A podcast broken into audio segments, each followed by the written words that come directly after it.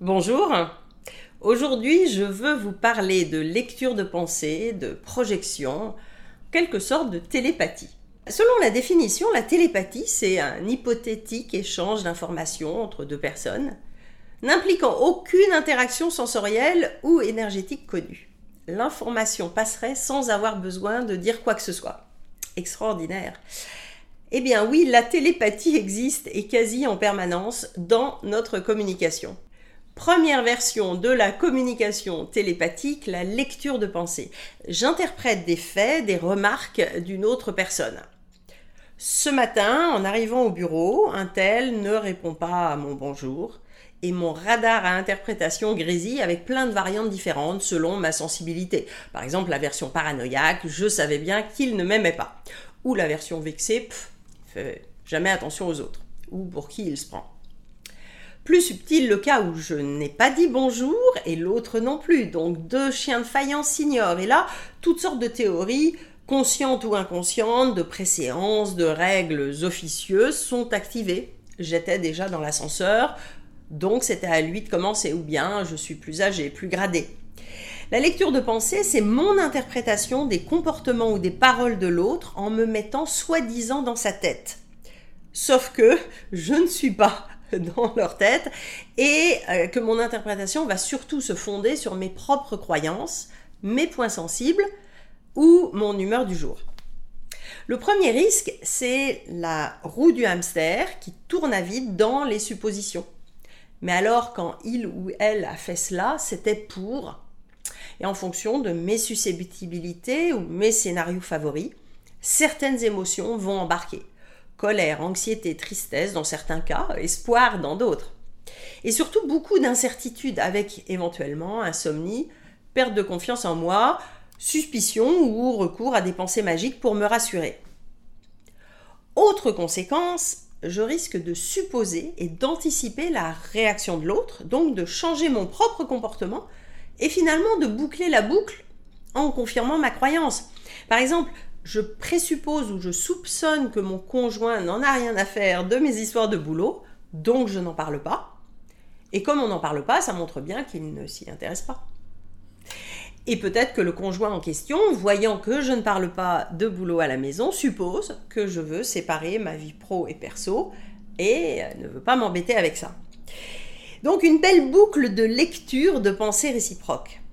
Ça, c'est une version soft. Il pourrait y avoir des versions plus intéressantes côté paranoïa. Deuxième version de la communication télépathique, le c'est évident pourtant. Je suppose que mon interlocuteur devrait savoir comprendre. Les asperges, personne n'aime cela. Là, je projette mon cadre de référence et mes schémas de pensée sur l'autre. Ce qui sort de ce cadre n'est pas pensable, pas envisageable, pas convenable, et c'est une évidence.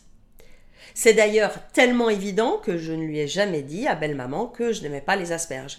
Bon, c'est dommage d'attendre 20 ans de mariage et de réunion familiale pour exploser. Et quand vous mélangez les deux, la lecture de pensée et la projection, c'est le cocktail nucléaire. Il ne me dit pas bonjour, il devrait savoir quand même que c'est une règle élémentaire de courtoisie entre collègues et c'est celui qui arrive dans l'ascenseur qui doit le faire. Donc, il le fait exprès. C'est une manière de me montrer que je suis son subalterne, par exemple. Et c'est parti pour les interprétations, les non-dits et les guerres de tranchées. Et si votre collègue était juste régulièrement dans la lune? Et si on ne lui avait jamais dit à votre nouveau collègue cette règle implicite dans votre service? Et si belle maman euh, croit bien faire en vous offrant des asperges depuis 20 ans, euh, vous avez tellement l'air d'aimer.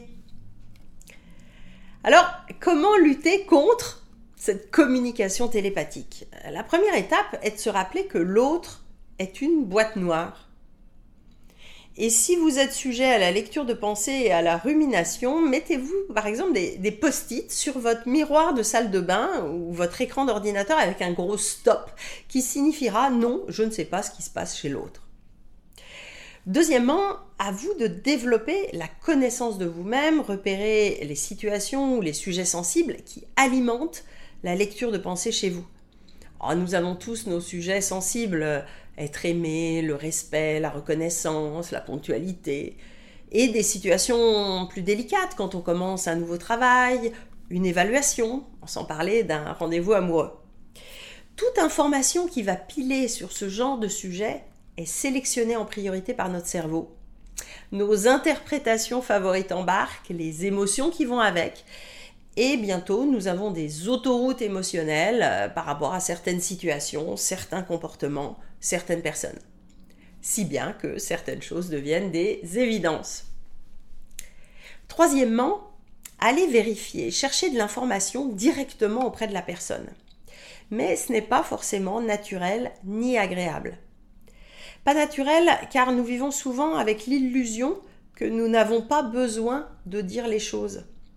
Oh, peut-être euh, une nostalgie de quand le monde tournait autour de notre nombril d'enfant, euh, mais certainement amplifié par certains mythes culturels. Par exemple, ce phénomène étonnant dans les contes ou les films à l'eau de rose, le coup de foudre silencieux, et au ralenti si c'est possible, ils se regardent et là ils savent qu'ils sont faits l'un pour l'autre, pas besoin de se parler, ils se comprennent et d'ailleurs ils furent heureux et eurent beaucoup d'enfants.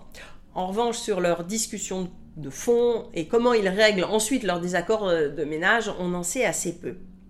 Et dans les organisations, ce n'est pas souvent mieux. Oh, tout le monde a reçu des formations sur le feedback constructif, bien sûr, mais au moment de se lancer, on préfère souvent éviter les sujets délicats. Et de toute façon, il ou elle va bien comprendre, c'est évident, n'est-ce pas? Et puis ouvrir la conversation, c'est difficile, ça peut nous rendre vulnérables ou déclencher un conflit. Et peut-être que finalement, nous n'avons pas trop envie de savoir ce qui se passe vraiment. Et si c'était vrai que ma collègue en a ras-le-bol de moi, je fais quoi? Et si l'autre finalement n'en a rien à faire de moi et que je me suis fait mon cinéma toute seule? Alors je vous laisse avec une citation attribuée à Talleyrand. Si cela va sans dire, ça ira encore mieux en le disant. Si vous en avez assez des communications ambiguës, des conflits larvés, le coaching peut vous aider à identifier vos propres autoroutes émotionnelles et travailler sur de nouvelles stratégies pour améliorer votre communication et vos relations utilisez le lien ci-dessous pour prendre contact avec nous. Et si ces sujets de communication et de coaching vous intéressent, abonnez-vous maintenant à ma chaîne en activant les notifications pour être prévenu des prochaines vidéos. Et vous pouvez vous inscrire également à ma lettre d'inspiration mensuelle avec le lien ci-dessous. À bientôt!